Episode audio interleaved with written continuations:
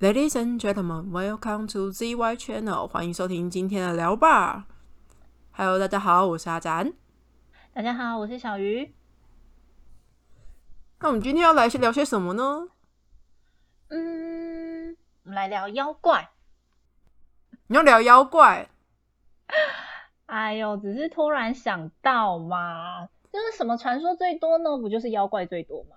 也是啊，妖怪的传说各个各地都有。对啊嗯你，这样让我想到蚁蚁人里面那个芭芭拉雅，芭芭拉雅是什么？蚁人里面有提到有一个叫做芭芭拉雅的的妖。应该算妖怪吧，因为他就是蚁人，他朋友很紧张的喊说，就是如果有芭芭拉雅出来的话，是代表要他们要完蛋的。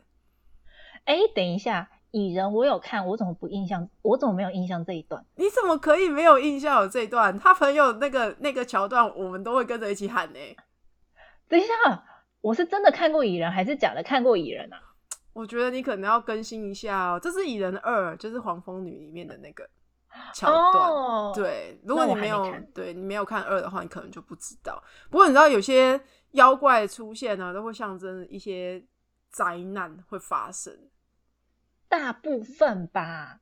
可是我觉得不是多数啊，但有一些妖怪是会做预言，就是它的出现，你就要知道说，哦，完了，接下来可能有什么事情要发生了。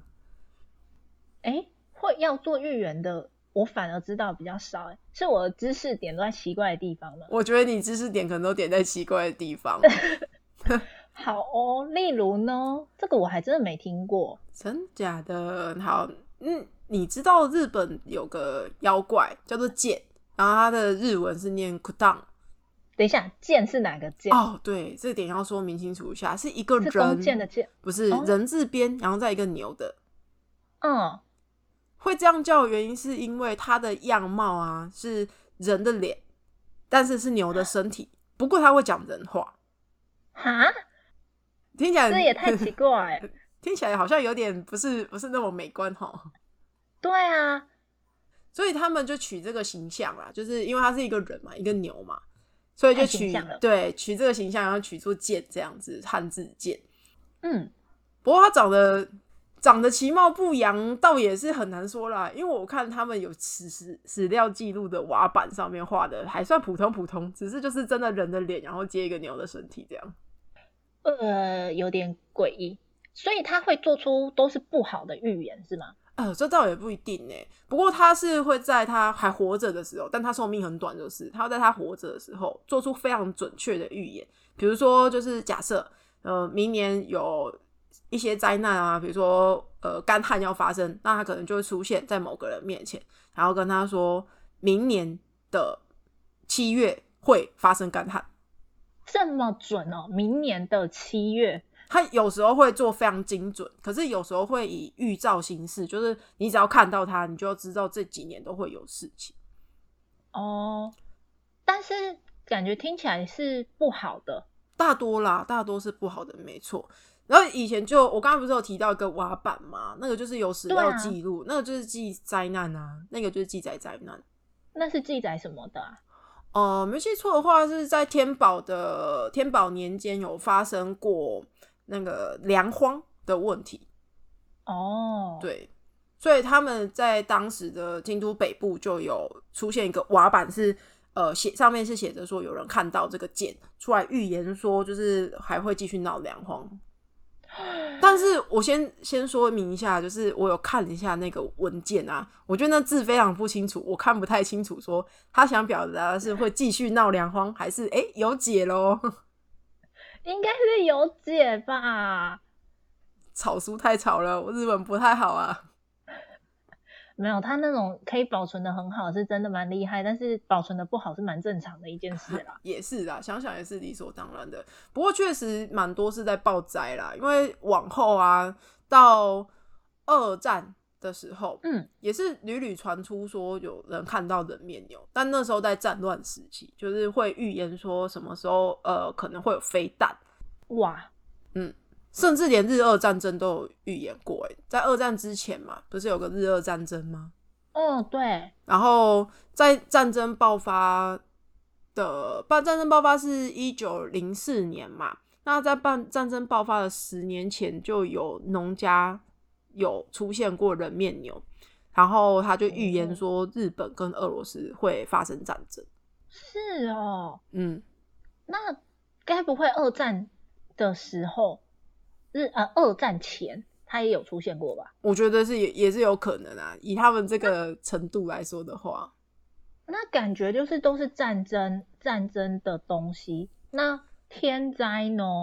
也不完全是战争啊。刚刚讲粮荒也就不是战对争粮啊荒，对啊。不过，呃，你要说到有其他的话，哎，不过好像也确实是报忧不报喜耶，因为有人传闻说，就是在阪神地震，一九九五年阪神地震跟东日本嗯大地震，二零一一年的那一次三一一。哦，三一一事对件，这两起大地震都有后续都会有有人传出说自己曾经在震前看过人面牛，这样看过这个剑，那等一下，我有个问题，嗯，它只出现在日本吗？不止啊，台湾也有出现过，台湾也有？嗯，它是不过这也是刚好在日日时期出现的啦，然后这就有点嗯，不知道是不是刚好是因为跟日本有缘的关系呢？哦，对，他在大正三年的时候就预言说会发生战乱，那嗯，隔呃当年就发生的六甲事件是一起起义事件，嗯嗯，确实发生了一些，不好的事情没错没错，哦，这样它真的蛮神奇的耶。对。不过你知道人类的力量更神奇，我觉得怎么说？这么神秘的传说，对吧？都可而以且，我我我觉得真的是蛮少人会听听过的。对吧？就是一个很蛮罕见的东西，然后这么神秘，就是感觉很很报忧不报喜啊，这种比较悲剧一点的传说。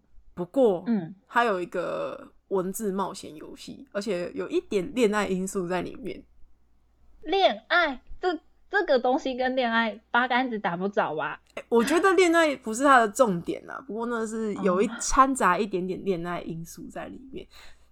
啊，他做们游戏嘛。没错，没错，他们有稍微改一下他的故事设定。我们刚才是讲说哦人面牛会以人跟人面牛身的形象出现嘛？那它的设定呢是说人面牛会化身为一个穿着西洋丧服，也就是那种黑礼服、戴黑面纱的女性，全身黑，对，全身黑的女性。然后她没有右手腕，哦，会出现在呃，就你如果看到他的话，他会在你看到他的第七天接近你，然后说出一个灾难，听起来蛮可怕。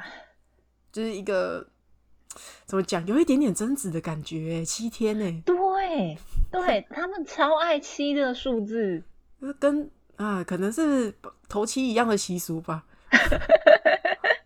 嗯，然后呢，主要主要就是我我猜一下，应该就是这个人这个人面牛出现了在一个谁的面前，然后要解决这件，然后又有人要解决这件事，是吗？没错，因为他哦，他不是出现在女主角面前，他出现在女主角的朋友面前，所以女主角呢，为了要保护她朋友，要解决这个都市传说，因为有可能发生的呃，他说的灾难预言有可能跟你自己有关嘛。他为了阻止这对件事情发生，那他就在找，就是这个游戏的主要目的就是在找出这个对抗这个传说的方法。我也是蛮新，是是很久之前的游戏哦，没有哎、是最近的，去年四月的哦，二零一九年四月的。这么新，对，很新，所以我很讶异。对啊，蛮特别的。但是你讲到人面牛，它是呃什么人脸牛身，嗯，我反而想到另外一个，你是想到反过来的东西是不是牛头马面之类的？这 你不觉得很很像吗？但我我第一个想到的其实不是牛头马面，我第一个想到的是那个什么希腊神话里面那个米诺陶。哦，对，就是米诺陶是呃他的形象啦是牛头人身，嗯嗯，对，然后他是呃，应该讲回最一开始是有一个国王叫米诺斯，嗯那他在跟他兄弟在争夺王位的时候呢，因为他要，因为那时候就是有有众神，嗯希腊众神，那他就去求海神波塞顿给他一给他一个神机，这个这他的王位是神有授意的。那波塞顿就真的从海上给了他一个神机，哇，找神来帮忙出老千，对，就是这个概念。然后他给他的神机是一台，是不是一台？一头，我在讲什么？一头白色的公牛，因为神有给了他这个神机，那他得到王位之后，他应该去就是还愿的概念，他应该献祭。对，那他其实应该把这台这这头，很想开车哦。对，很想开车，就是把这头牛呢，就是献祭给波塞顿。但是因为这头牛实在是太漂亮了，所以他就把它藏起来，然后给了波塞顿另外一头牛。你是说这头白色的公牛吗？他把它藏起来了，对可是他对哪里找到别的可以骗过神的牛啊？ 啊，所以就是没有骗过啊。完了，一定是要被对惩罚的。对，就被惩罚。那波塞顿为了报复呢，就让米诺斯的妻子呃帕西法尔就疯狂的爱上这头牛。哦哦哦，哎呀，这种这种事情在希腊神话中很常见的。各种开车，对， 然后就在他们很著名的建筑师叫戴达罗斯的帮助下，那他戴达罗斯是帮他做了一个母牛的雕像，然后里面是中空的，然后让那个帕西法尔躲进去里面，然后让他跟那个他跟那一头白色的公牛就是对交配，哦，等一下，哇靠，有点画面哦，有点重口。 哦，很重结口哦结果他不久之后呢就怀孕生下了米诺陶。哦，就生下一个怪物。可是国王前面说了，国王要证明说他的王位是来自神的授意，可是他的妻子又生下了一个怪物，所以他就很不爽啊，一定是想尽办法把这个小孩给丢了。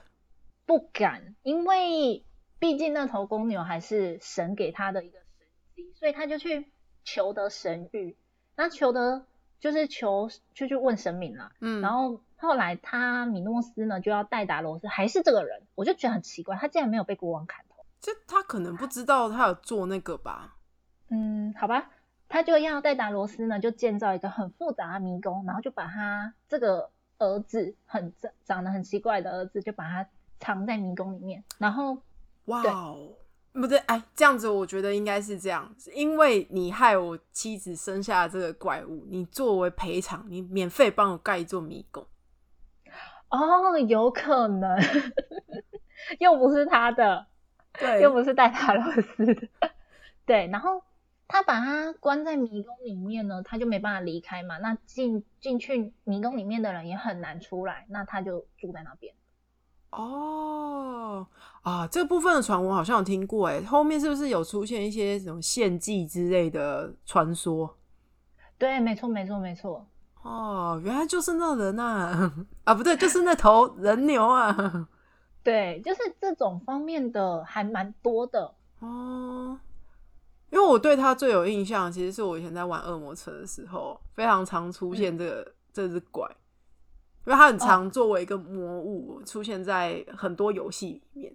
嗯，可能因为他的形象就是都不好啊，吃人啊，吃儿童啊这种，拿着大刀乱砍啊，超难打。重点是超难打。就是超级巨大一个人要从他下面钻过去之类的。我去看了一些资料啊，我觉得有一个很有趣的东西，好像就是他们那，就是很早以前，就是有一个所谓的跳牛运动，哦，是有记载的东西啊、嗯，是画有壁画啊那种保存下来的。然后我一开始看啊，我还以为跳牛运动是像那种斗牛，听起来好像不太一样哎、对，我在猜是像斗牛，但是后来我仔细看，它其实是斗牛加跳箱，它是跳过公牛，它要跳跃过整头公牛，它就从牛的前面抓住牛角，然后翻跟斗，然后哦，在牛的尾巴着地，平衡感体操，平衡感体操，而且我觉得超危险的，哦就是感觉就会被牛给捅死。哦会动的平衡感还附带尖角。对，没错，就是那好像是他们一个运动吧，嗯，那也是蛮神秘的。欸不过我觉得，就是各方对牛啊，就是我说对崇敬的对象啦，有时候也会有一些神秘的祭典仪仪式，倒是会有。无法否认。各个文化都会有发展很有趣的东西。有趣的祭祀活动。没错，没错。好啦，那我们今天也差不多到这里啦，那我们下次再见，拜拜。拜拜。